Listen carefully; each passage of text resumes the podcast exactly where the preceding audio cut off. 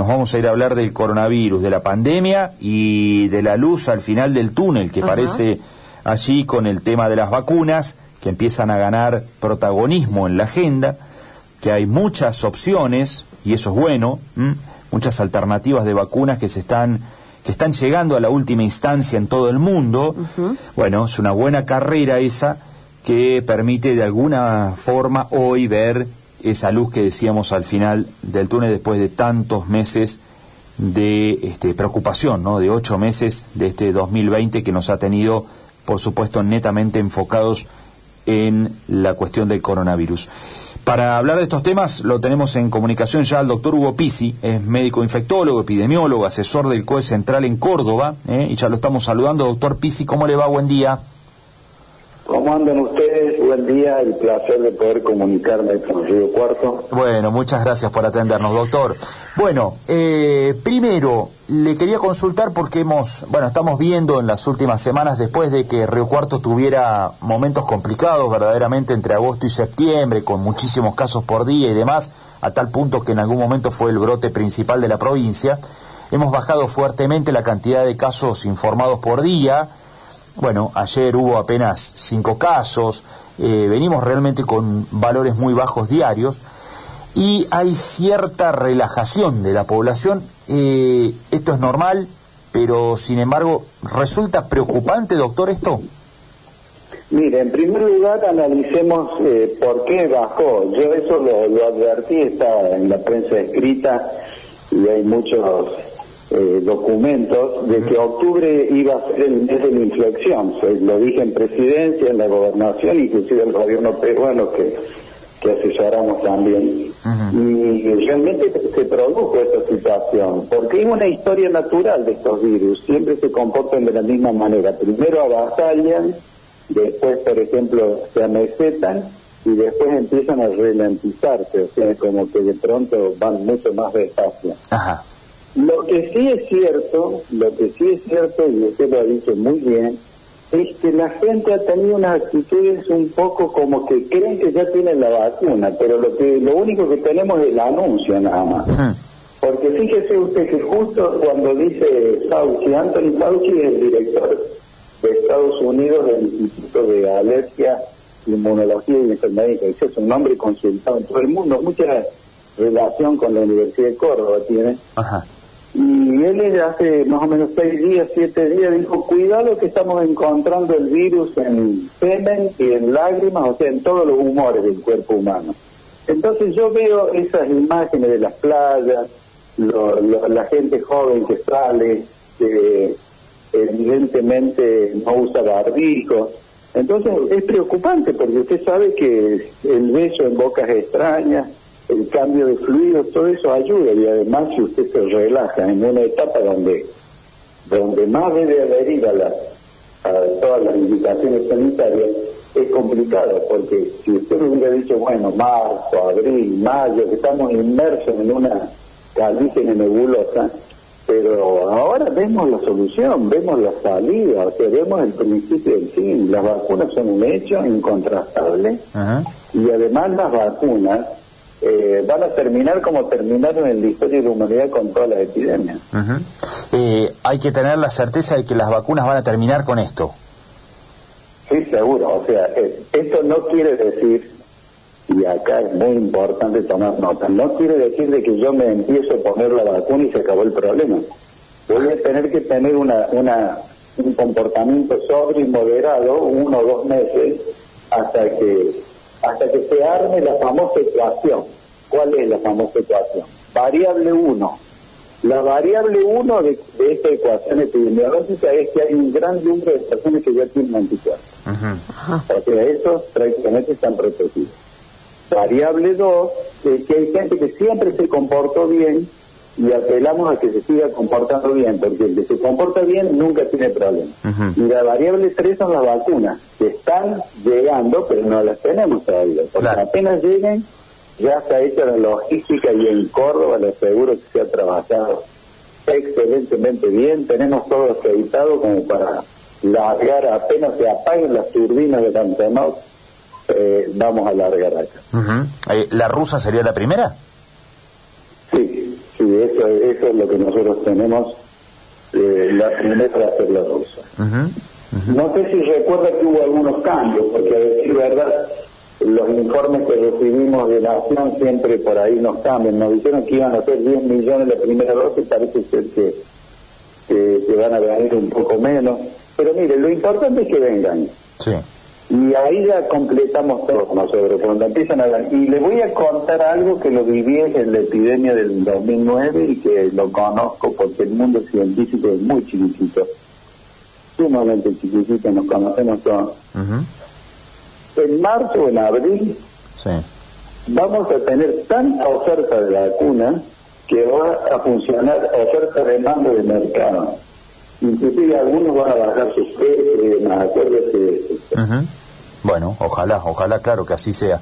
Eh, doctor, la rusa, que puede llegar a ser la primera, como nos contaba recién, eh, ¿tiene muchas complicaciones en cuanto a la logística, la conservación, esto que es la otra parte que se mira de cada una de las vacunas que se han desarrollado? No, al contrario, la rusa es la más fácil de manejar. Inclusive nos dijeron que la primera partida venía en polvo. Ah. La van a mandar líquida ahora pero es poco lo que tiene que estar bajo cero, o sea que es más o menos parecido a lo que nosotros estamos acostumbrados con las vacunas nuestras, las comunes. O sea, la que es complicada es la norteamericana de Pfizer, que es 60 grados bajo cero, pero también lo tenemos solucionado, o sea, no hay que preocuparse por eso. el objetivo es vacuna, que venga. Doctor Pisi Fernanda lo saluda, buenos días. ¿Cómo anda, Fernanda? Muy bien, le quería preguntar si ya se conoce cuánto tiempo de inmunidad nos da la vacuna. Si bien sabemos que son dos dosis, pero eh, eh, ¿cuánto nos dura esto? ¿Vamos a tener que vacunarnos todos los años? ¿Cómo se está evaluando eso?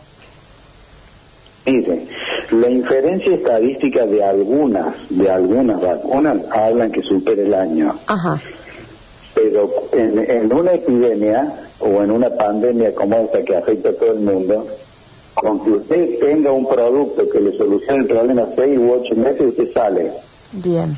Porque después, en el, supongamos, 2022, en la vacuna antigripal que se pone los cuatro virus estacionales, usted le agrega la del coronavirus, y entonces, no sé si se acuerda de que al principio teníamos tres virus ahí. Sí. Cuando vino el H1N1 ahora está también dentro del trajito. Y bueno y ahora vamos a ir poniendo mientras el hombre no tenga respeto por la naturaleza siga rompiendo selvas bosques nativos ambientes rurales y que le saque el hábitat rompa la ecología el nicho ecológico de los animales los animales se van a la periferia.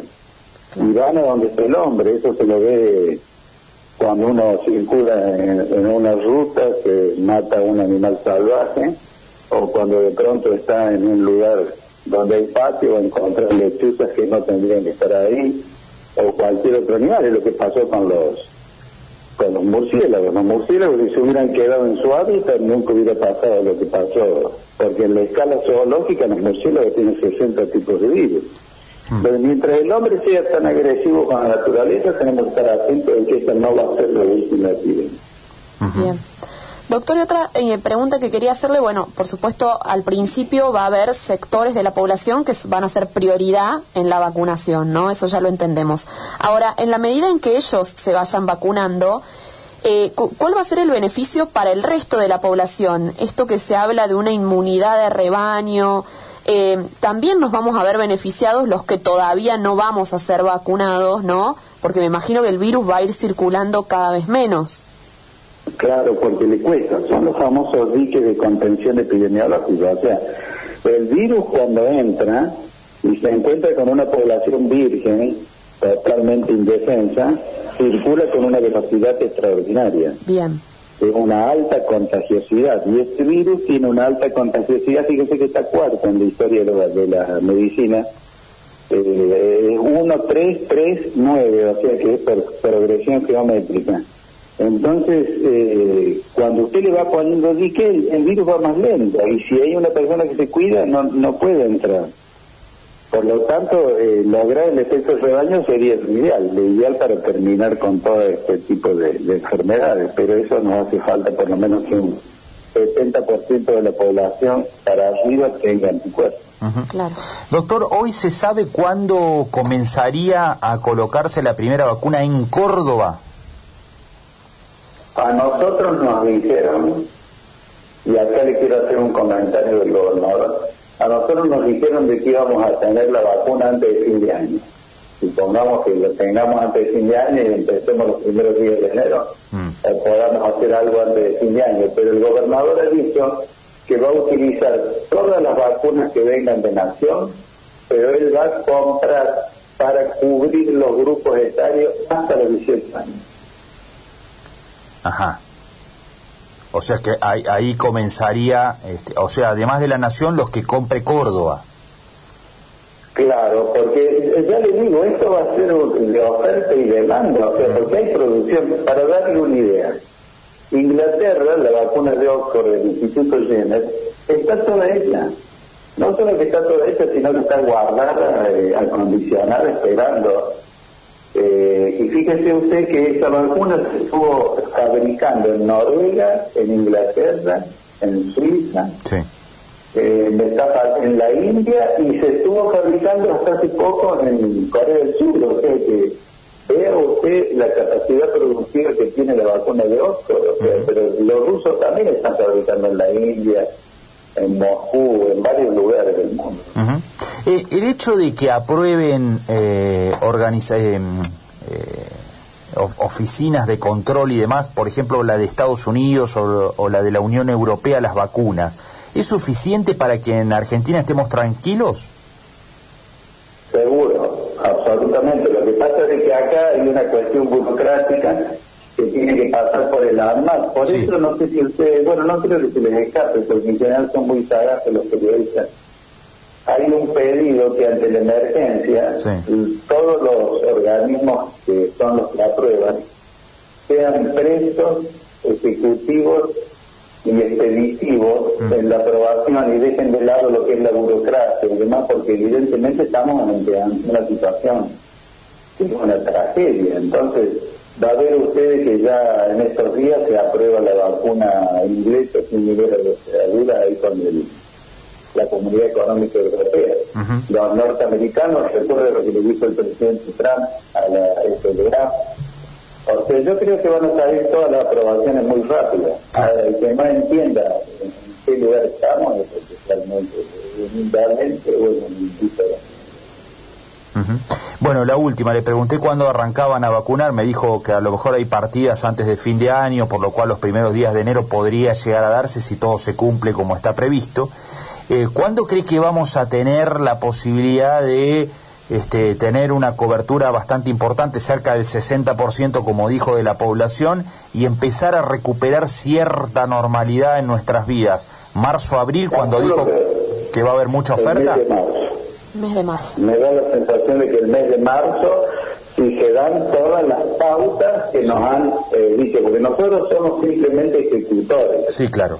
Eh, eh, estamos dependiendo de, cuestiones políticas, estamos dependiendo de cuestiones de mercado, estamos dependiendo de una serie de cosas, pero usted tenga la seguridad que cuando llegue la vacuna va a ser una cosa sumamente ágil y rápida. Es más, ya se sabe que cuando las condiciones hidrográficas o edáficas dificulten eh, el acceso a determinados lugares o pueblos de montaña, ya sea en La Rioja, Catamarca, Mendoza o alguna parte de Córdoba, Mm. el ejército dice que va a prestar, eh, eh, o sea, camioncitos o unimogs especiales para poder llegar a ese lugar. O sea, son dos ministerios que están listos para, para ayudar, Salud Pública y el Ministerio de Defensa de la Nación. Y a su vez, cada ministerio provincial va a tener la responsabilidad. Bien. El caso de Córdoba va a ser muy interesante, que ya tuvo resultados óptimos por el tema que la Universidad Nacional le está dando 5.000 eh, voluntarios. Claro. Bueno, va a ser interesante ver todo ese operativo, ¿no? Que seguramente va a ser tal vez el operativo de estas características más importantes de la historia de la humanidad, ¿no? Seguro, seguro, sí, no hay otro, así de, de vacunación masiva no hay otro. Bien. Doctor Pisi, le agradecemos muchísimo estos minutos, ha sido muy amable.